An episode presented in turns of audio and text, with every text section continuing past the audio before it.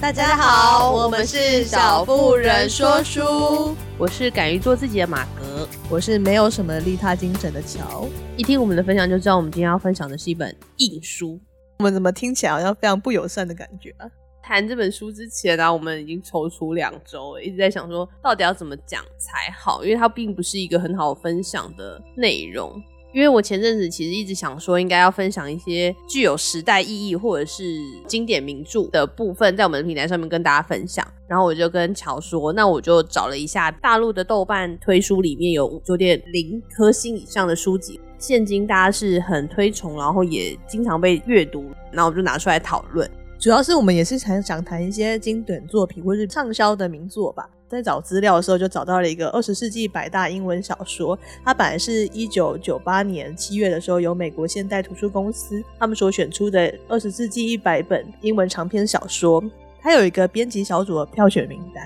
然后编辑小组的票选名单，我觉得那些书普遍偏硬，觉得很有趣。就是它有另外有个名单是读者票选的名单，然后读者票选的名单呢，它前两名都是同一个作者，叫爱因兰德。我们觉得大家很好奇。爱因兰德他是俄裔美籍的小说家及哲学家，我觉得特别写哲学家这件事情真的很有趣，这个我们之后就会提到。他也是史上最畅销的作家之一，光听这点就觉得一定很不得了。读者票选名单呢，第一名就是他的《阿特拉斯耸耸肩》，《阿特拉斯耸耸肩》在台湾是三本合售，所以它是一本非常非常大部头的作品，就是掉到地板上可以把脚趾头砸断哦，不至于吧？夸张了，夸张了，非常已经已经达到千页了。但是呢，我们今天的目标呢，就是他的拿到第二名的《源泉》。对，因为我们实在没办法一次就挑战这么大不同的书。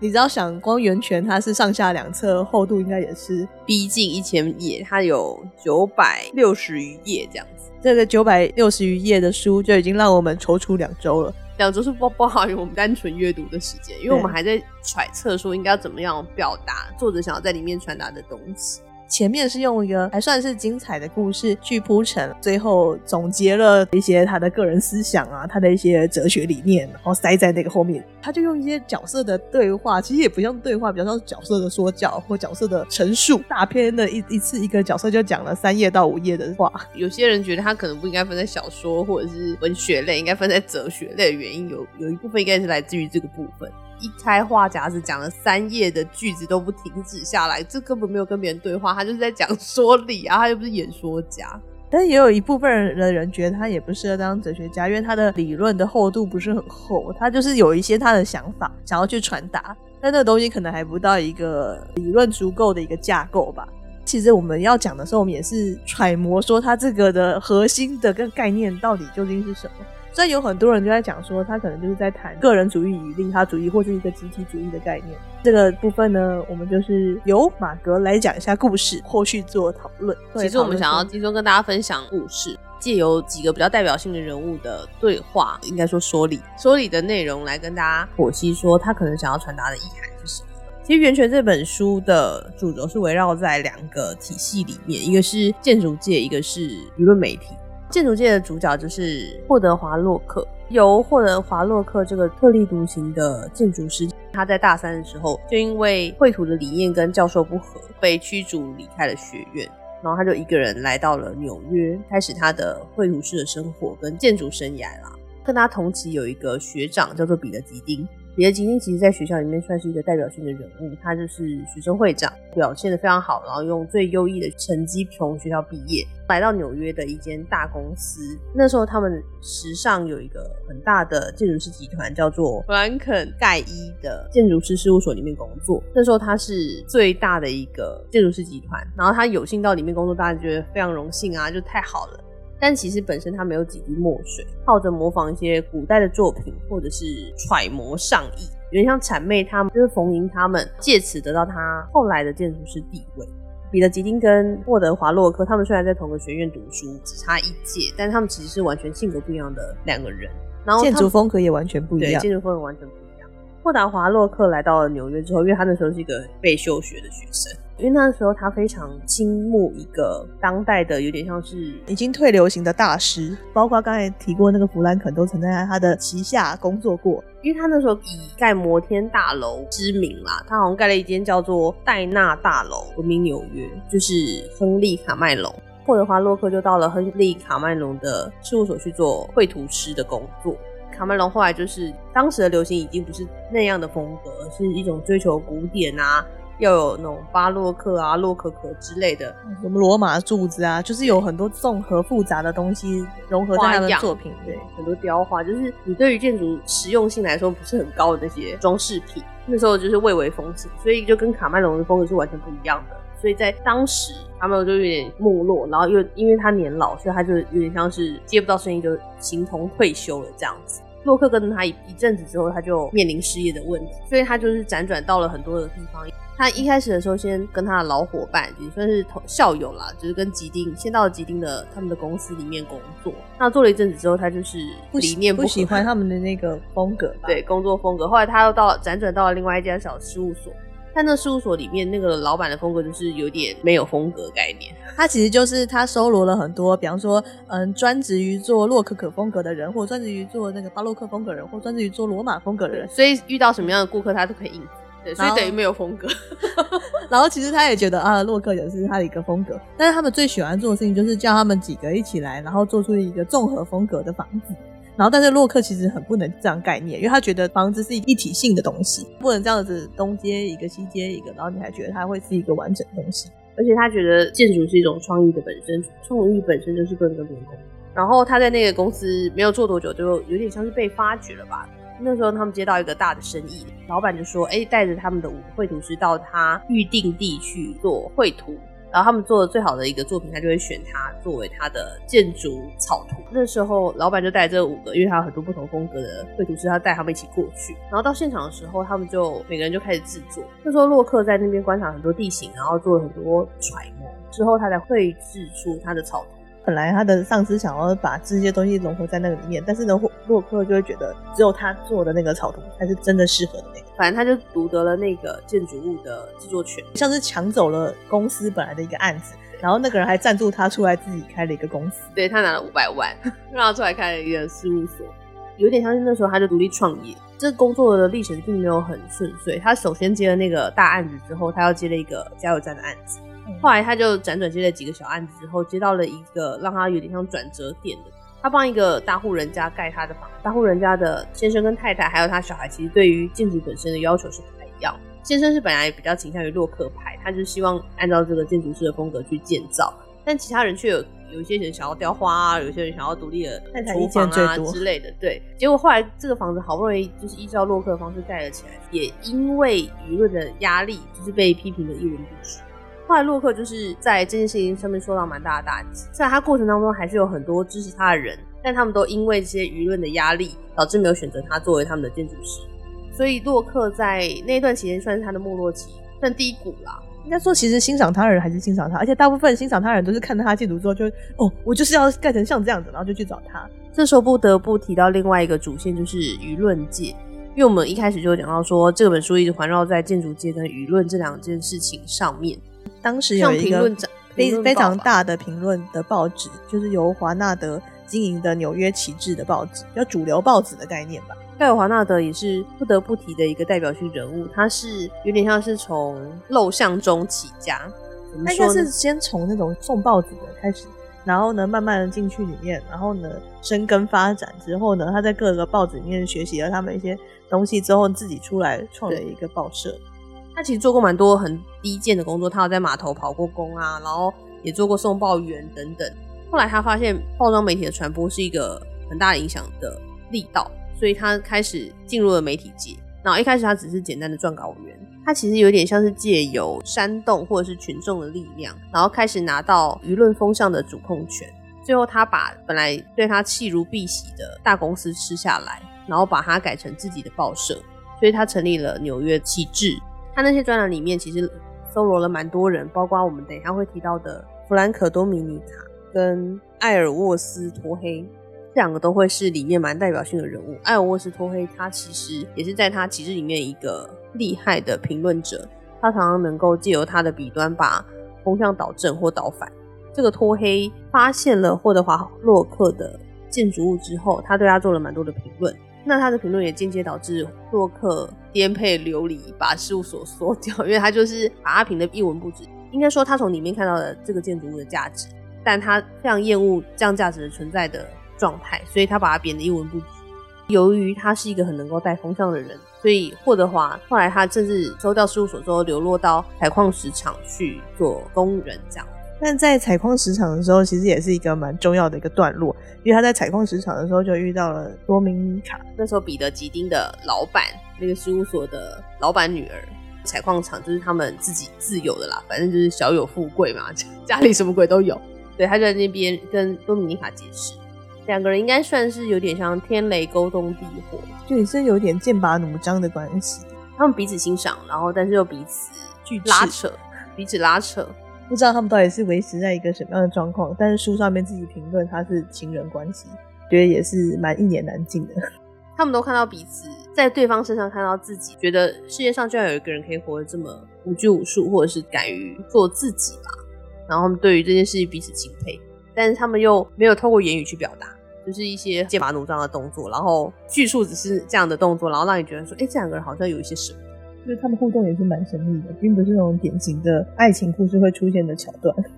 后面其实蛮单纯的，就是洛克之前的一些拥护者，他们终于为他争取到了一一些机会，他要重新复出，成为一个建筑师。但他一样是不同的合物，他就是做自己的建筑，也不愿意跟别人一样趋迎于时下的一些流行。但也因此也遇到一些折腾的地方，因为就是会有人些人觉得他，你只要妥协这一点啊，你只要跟他妥协什么东西的话，这件事情就可以过去了。但他就不想要妥协，也不愿妥协，觉得没有必要妥协，在建筑界里面过得蛮辛苦的。相较跟他同级的彼得吉丁就不一样了，因为他就是一路有点像平步青云，他用了一些手段，手段。对，用了一些手段，然后把他自己托撑到一个位置，然后成为他那时候老板就是弗兰肯的合伙人，然后成为合伙人之后，他又试图拿下当时的一个年度大型建筑物，但这个建筑物本身他其实是没有能力去建造或者是绘制它。的。所以呢，他私底下就跑去找了霍德华洛克。他内心对这人其实是有爱有恨吧，因为他欣赏他的才能，但他同时又觉得嫉妒，就没有办法达成他那个样子。然后当他比赛的时候，他就去找霍德华洛克，请他帮他捉刀画一下作品。然后霍德华也应允他，就帮他画这个作品。但是他就说，你要记得加上你的那些花俏的建筑物的装饰啊，让它符合时尚流行。但是他就提醒了彼得吉丁，跟他说，当这个大楼落成的时候，千万不要告诉别人这是我自己绘制过的。彼得吉丁的三个成功的要件，好像全部都是霍德华洛克操刀的。对，没错。除了这个之外，最一开始他在工作上面的时候，遇到一个大型建筑物的时候，他要请霍德华帮他协助。然后接下来就是这个参加大型建筑物比赛的时候，那时候因为这个捉刀也让他拿下了当年度的大奖。那最后一次就是当代的那个大建筑师弗兰肯退休之后，他一个人独立成立了吉丁建筑师事务所。当时他也遇到了一个很大型的，有点像社会住宅的案件，他想要去承接这个案件，因为那时候他其实已经没什么名气啦，当时有点像过气建筑师了。因为第一个他没有弗兰肯的光环，加上当时建筑界其实有点小没落，所以当他想要去承接这个社会住宅的时候，他其实本身没有能力，也没有背景去争取。首先，他就拜托了他那时候认识的那个报界伙伴，就是托黑。但托黑就跟他说，他就说，哎、欸，可是某某人啊，就是另外一个建筑师，其实他也想要争取。我本来已经应允他，彼得就跟他说，以我们的交情，你为什么不能答应我呢？反正他的意思就是，我很需要这个工作，赶快拜托你靠我们的交情，可不可以给我一些指点？后来他就请他先去画，但他其实没有能力，所以他又私底下跑去拜托了霍德华洛克。因为像他的胜利都来自于这个背后操刀者，现实环境里面看到的这个去赢社会形势的人得到了成功。它其实是两个截然不同的角色，可以在这个故事里面可以互做一个对比或一个对照的。后面的剧情其实有点急转直下。彼得吉丁其实本来有一个有点像青梅竹马的爱慕者凯撒琳，凯撒琳她是波黑的侄女。那时候他知道的时候，其实也是蛮意外，但他一开始不希望借由凯撒琳去认识这个媒体人，因为他知道他很有舆论的影响力。后来他还是间接的认识了。然后托黑在过程当中也或多或少帮他捧红了他当时年少时的那个建筑师的身份，但其实也不知道是基于名誉吧，或者是一种荣誉感。他同时也想要追求他老板的女儿，也就是多明尼卡，因为多明尼卡那时候也是一个非常知名的评论者，大家都很希望可以出现在多明尼卡的评论上，或者只要多明尼卡说什么，大家就觉得哦，这已经是一件非常值得的事情，而且他又是一个美的不得了，然后身材无敌棒的角色。其实这个有点像转折点，是洛克他借了一个建筑物，但这个建筑物其实是托黑借由他朋友之手让洛克拿到的建筑。那时候他跟他朋友说，他其实想要建一个有点像是小孩照顾机构，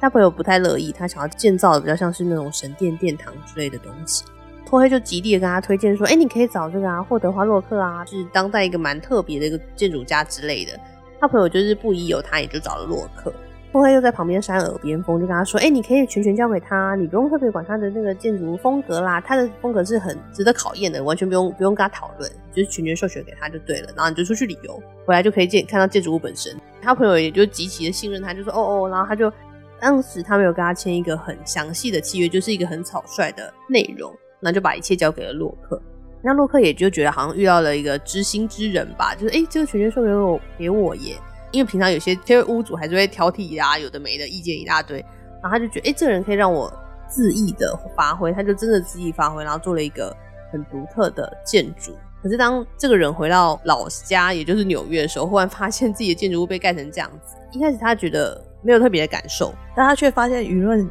一片的挞伐。对，就是其实在托黑就借由背后舆论的影响，挞伐他，然后攻击这个建筑师为什么没有尊重屋主的诉求，却把它建造成一个跟他想象中完全不一样的东西。他想要建的是是一个神殿，然后他在里面却放了一些美女雕像，那个美女其实就是多米尼卡的雕像。所以那时候他甚至为了建筑物的赔偿跟补救经费上了法庭，有点像是声明土地吧。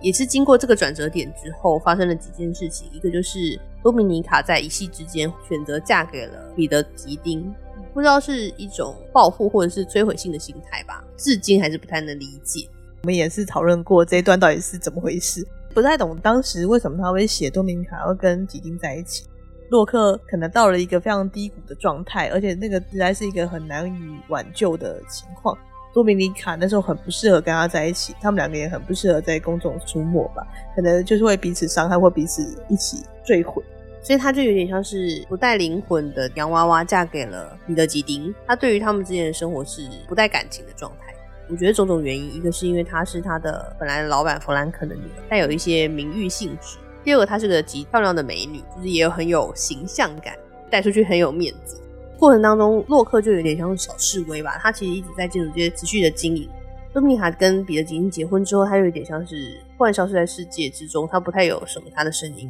直到一件事情发生，是彼得吉丁想要争取华纳德的建案。华纳德就是报社老板嘛，那个纽约旗帜的报社老板，他有个建案，他想跟他争取。托黑使用了一些手段，他把多米卡当时放在被炮轰建筑里面的雕像送给了华纳德。华纳德那时候有点像是觉得有点惊叹吧，所以那时候托威就问他说：“你想不想见建筑师彼得吉丁的太太？”他就说：“为什么我要见他？”他说：“你一定有这个理由。”于是他把那个标上送给他之后，他确实就邀请了彼得吉丁跟他太太到他家。后来他就留下了他太太，就跟他说：“如果你想要拿到我的建案，你得让我你太太陪我这样子。你是要你的事业，还是要你的妻子？”但当时其实我觉得彼得也是蛮神秘的，他选择了他的事业。彼得最大的问题就是这点，他不知道什么对于世界积极营营，但他其实一无所获，有点小无能啊。就是他就是一直靠着外在的一些其他力量，并不是靠着他的才学或者是本事。经过那件事情之后，华纳德确实跟多米尼卡出去了几天，回来之后他们就毅然决然的离婚了。多米尼卡转而马上嫁给了华纳德，成为他的太太。从非常封闭到稍显封闭，就是他其实跟华纳德其实是很有话聊的，但是。多米尼卡在他底下的话，好像还是没有办法很做自己那种感觉，就是还是有一种受到压抑。他有很多，特别是面对洛克的时候，还有很多他自己的内心戏或他自己的情感，但是都被压制。但我觉得华纳的性格其实蛮特别，他其实内心一直在追求像洛克一样活，为他自己而活那种感觉。对，但是他在从陋巷长大那个过程，他知道说要怎么去操纵这环境，他才能得到他想要的。掌握更多的那种舆论音量或者权力。有件事情是因为他想为自己的太太多米尼卡建一个他们的房子，所以他就找来了霍德华洛克。之所以会找他的原因，是因为他发现他在市面上看到很多他喜欢的建筑物都是他，就是霍德华洛克建造起来的。他觉得这很不可思议，他居然可以跟他的喜好这么契合，所以他找了这个人来。遇到霍德华洛克的第一眼的时候，他觉得天哪，居然有一个人可以这样的活着，他觉得很不可思议。忽然之间从那一刻起，他某部分的独立自主跟思考能力，以及做自己的这件事情被调动起来，他们两个就成为挚友。他跟霍德华洛克成为挚友，然后他们就真的为他建造了一个属于他跟多米尼卡的房子。后面其实有一点小混乱，一方面是因为托黑他借有一些手段，然后把华纳德搞下台，他想要把纽约旗帜给吃下来。拖黑都常常借机把他培养的一些庸才塞进了纽约旗帜这间公司里面。其实纽约旗帜里面已经有大半的情况已经被拖黑给掌握，而且他其实掌握了纽约旗帜的舆论权很久了。一个部分是因为华纳德在某部分开始，他想要做自己，他不想要让他所创作的报章杂志继续是这样的风格，所以他跟里面的一些主要编辑者产生了冲突。然后他在内容里面开始大幅的去推波霍德华洛克，这是他喜欢的建筑师，所以他们就觉得很不可置信。加上那时候霍德华洛克出现了一件事件，是因为。前面不是提到他帮彼得吉丁做了三个案子，但是他帮他做的最后一个案子是社会住宅的案件。他帮他完成之后，他告诉彼得吉丁说，这个东西一定要按原图实做，这样才能达到他最好的效果。那彼得吉丁本来也答应他了，对。但是那时候他刚好出远门一趟，三四个月才回来。回来之后，他发现那个建筑的案件已经完全走中，就是里面被加上了一些很不必要的空间，还有建筑的装饰。嗯那时候他其实有一点无言以对吧？他觉得当时你不是已经承诺我吗？却现在把它建造成这个样子。那时候彼得吉丁其实来找过他一次，告诉他说，因为他不是主要的决策者，那里面还有很多的建筑师是有点像共同参与者。你在说被强制塞给他的，对，被强制，所有人都想要分一杯羹。对对，那个建筑物就被加上了很多不必要的东西，加上有些什么人民团体啊、社会团体啊，他们觉得要有平台空间啊，要有个活动场域啊。所以他就不断的把那个空间无端的加进来，都来自于他们的想象。他们本来是想要盖一个廉价的平民的社会住宅，但最后却弄得过度的奢华，而且一般人可能根本就，而且其实可能不实用。对，所以那个建筑物的本身可能根本就不是为了那些人建造的，而是为了那些建筑师本身的一些荣誉感，或者是他们的想象力。所以那时候霍德华做了一件蛮冲突性的事情，他找了多米尼卡帮他把那时候的警卫引走。然后他就爆破那个建筑物，那也因为这个爆破的行动，他就被起诉了。开始舆论大声的挞伐他，然后开始要被起诉。华纳德是他的挚友嘛，所以他要开始用他的报社帮他辩论，然后甚至他自己亲自下来写稿，但是也没有办法压制这个舆论，甚至造成他的报社报纸被抵制。他一开始挑下来写一两篇。后来变成整个报纸都像他一个人在写，因为他里面有很多员工，波黑那一派反洛克的，所以他们变成他自己的公司里面要战斗，出去外面还要跟其他的人战斗，造成他里面的一个冲突。一个是他罢免了他主要的编辑者，他下面的报社员工就开始发起了一个有点像是让他们副业的行动，大罢工啊，变成好像只有他一个人在上班一样。最后的最后，他妥协了。他经过很长的奋战，最后他妥协了，然后一直到洛克站上了法庭。但他在法庭上对自己做出了大概五页以上的辩论，那这个辩论我们大家也会稍微讨论一下。洛克很冲突性的是，他在这个 moment 被获判无罪。故事到这边其实有点戛然而止，结束在多米尼卡后来决定跟洛克在一起。非常奇怪的事情是，他的父亲弗兰肯竟然跟他说：“你做了一个正确的决定。”那弗兰克之前不是也是希望吉丁跟他的女儿在一起，或是他觉得吉丁说不定可以驯服他这个自由不拘的女儿，老是跟他唱反调的女儿，老是把自己爸爸贬得一文不值的女儿，你会觉得这好像是一个很符合爱情故事该有的结局，就是女主角后来跟男主角在一起，但是整件事情又觉觉得难以理解的是这个中间的过程。哦，我先讲一下我自己读源泉的心得好了。读源泉本身的感受是，它不太特别去描写人的情感，它比较多是利用事件去阐述说这个人发生了什么事情，然后带动后面发生了一些效果。对于一般喜欢读那种对话型小说的人，可能会不太习惯，是因为他们在对话里面是很长的论述，那个人可能要一直表达自己的想法或他自己的理念的时候，会让你觉得这个叙述句非常的非常的长。然后你得去消化，说他到底想要传达什么样的意涵。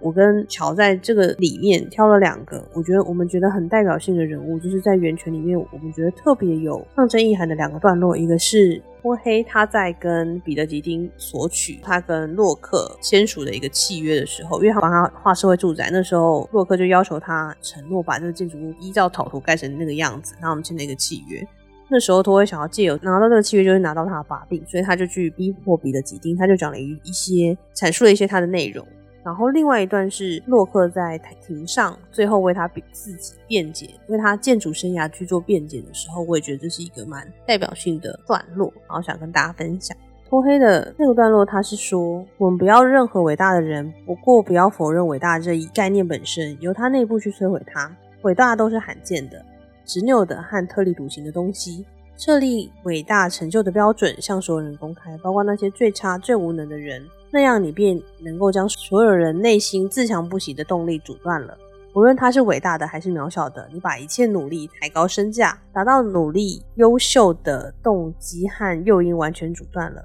比如说，嘲笑诺克，而将彼得·吉丁视为一个伟大的建筑师，便已将建筑学的概念完全摧毁了。抬高洛伊斯·库克的身份，便等于摧毁了文学。恐红海尔·艾克，就等于摧垮了戏剧。赞美兰斯洛·克鲁格就摧毁了出版业。不要动手去摧毁所有的神殿，那样你会吓坏他们的。将平庸之辈也安置在神殿里，将他们供奉起来就可以了。透过这种方式，那些神殿就会被你夷为平地。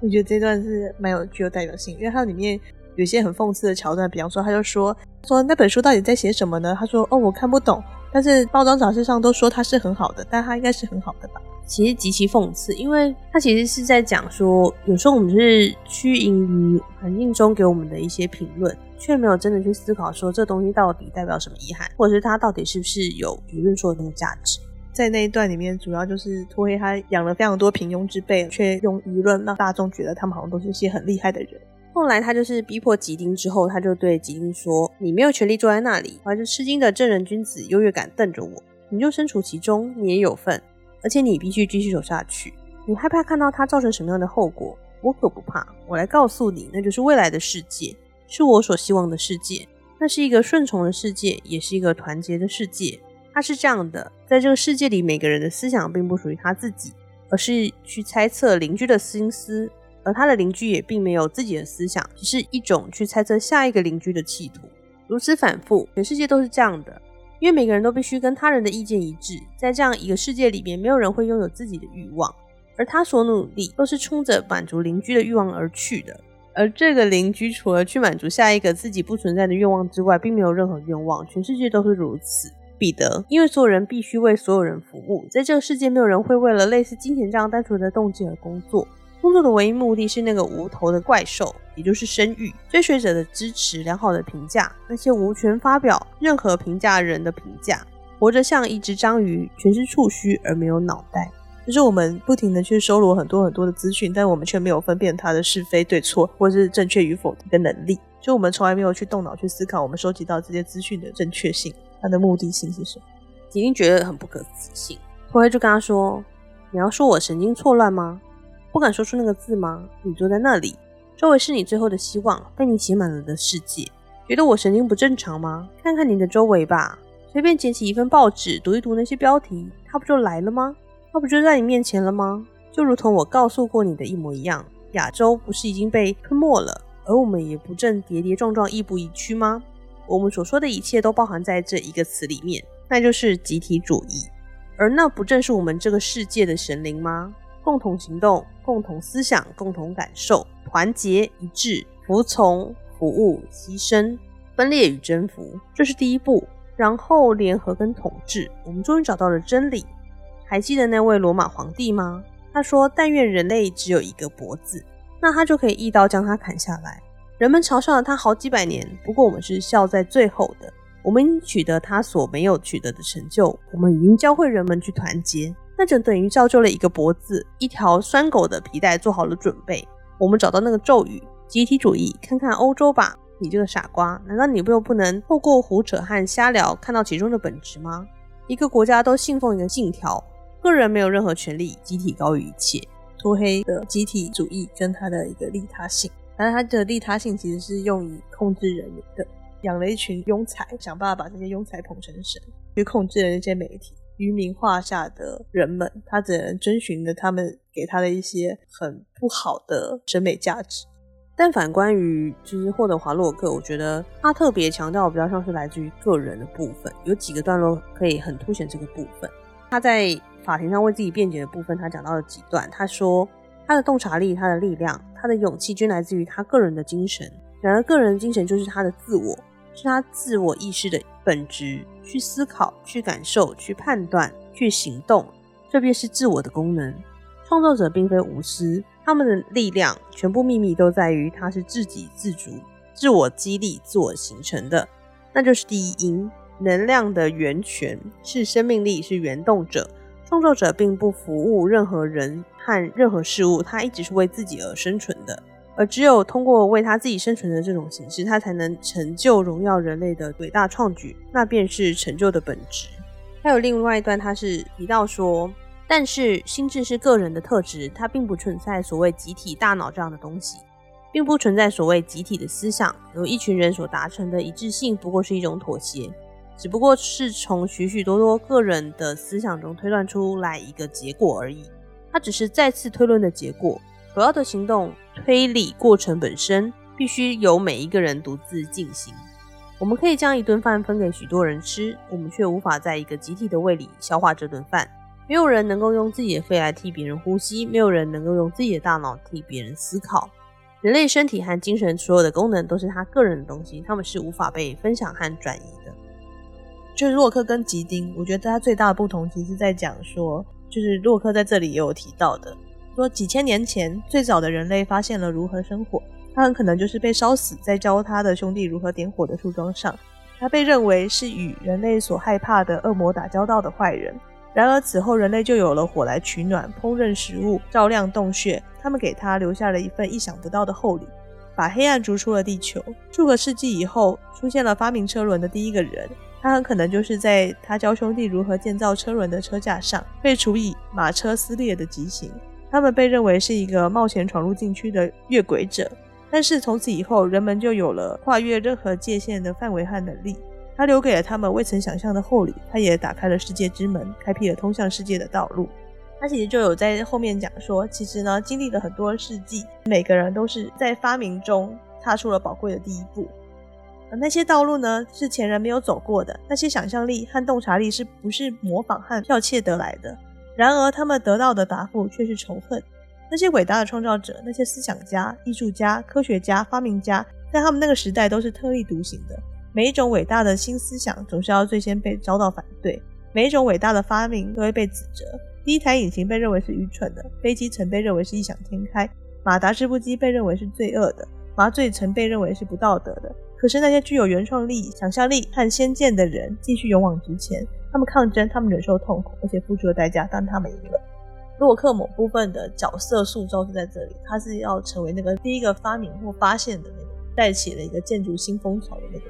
因为我觉得所有的拓荒者都可能遇到一样的状况，他们总是在看到别人没有看到的东西，或者是他们走在别人之前。而这些行动或者是举措都可能是容易被人家嘲笑或容易被人家挑战的。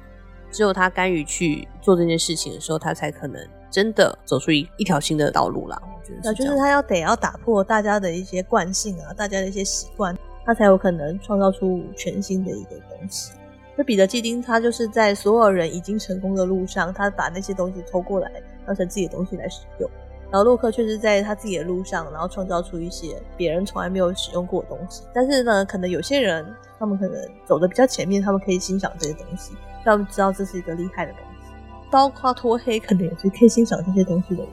所以他才发现了金的苗需要被扼杀掉。虽然我们还是不知道他的那个恶到底来自于何处，或许他是来自于他觉得大家就是要活在一起，觉得那些冒尖出头的人都不用存在，大家就是要在这个趋势里面。大家不要太出头，大家不要太有想法，大家也不要太有创新的看法，大家就只有活在我设定这个框架里面，安安稳稳的，像只乖巧的小朋友。但也有可能跟他自己讲到那一段一样，他说我们不可能为了金钱这种东西而去生活，虽然我们还是啦。对啊，我们就是为了金钱。但是他就说，呃，不可能只为了金钱，而是为了生育。他我觉得他可能想要获得是一个更大的权势或者是掌控力吧。我觉得脱黑有一部分是。想要做到这个程度，他想要大家都没有这么聪慧，大家不会冒尖出头，大家不会去挑战他，所以他就可以操控这些人。所以我觉得安伊兰德可能在透过《源泉》这本书告诉我们说，每个人的生命力其实它是充满了创造跟可能性的，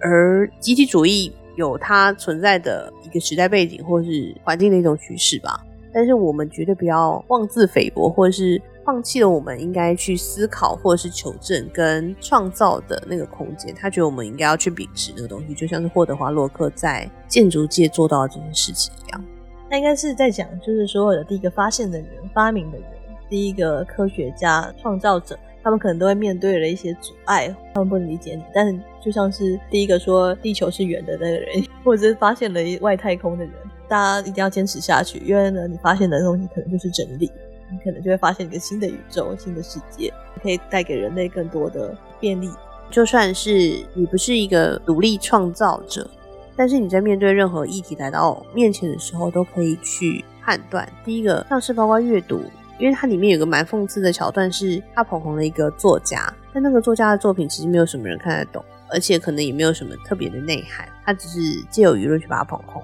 这个部分其实有点像是去象征性的告诉我们，在任何议题来到自己面前的时候，我们要有能力或者去思考，我到底是喜欢或不喜欢。我们要有这种辨别的能力，不要人云亦云啊，报纸上面写什么你就信什么，或者是媒体说什么你就信什么。我觉得在那个年代，那它是二十世纪知名的小说，对我们来说还是有一些距离感。那个年代的报章可能就跟我们现在的网络媒体啊、电视媒体那种感觉很像，很容易就可以掌控的舆论。就是你长期阅读啊、投射下面的话，你就很容易受到的控制，然后你就会产生一个有心之人给你的一个既定的价值观或者是意识形态。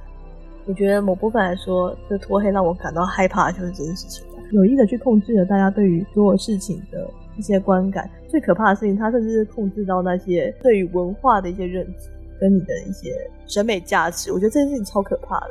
你看，你读书都有喜欢跟不喜欢的，当你连你喜欢的跟不喜欢都无法区别，那是个多么可怕的事情。所以又回到最最刚开始跟大家讲的，当任何东西来到面前的时候，你要能够分辨我自己是喜欢或不喜欢。当你有这个感受的时候，你才有办法去做下一步，就是你选择或不选择。觉得《源泉》这本书啊，虽然说厚也是蛮厚的，但它真的有蛮多看过之后会不断反刍再三的句子，很值得大家去阅读。因为我们刚刚讲的真的只能讲出它的梗概而已，但其实它有很多很细腻的东西是藏在里面的。脱黑那一段跟洛克那一段，我觉得我们可能用念的就要念个半小时。我们摘出我们觉得最最最精华的，对，但是它其实后面讲的东西都可能成为一个影响大家去思考的句子啦。所以如果大家有喜欢我们刚刚简单的分享，已经不简单了。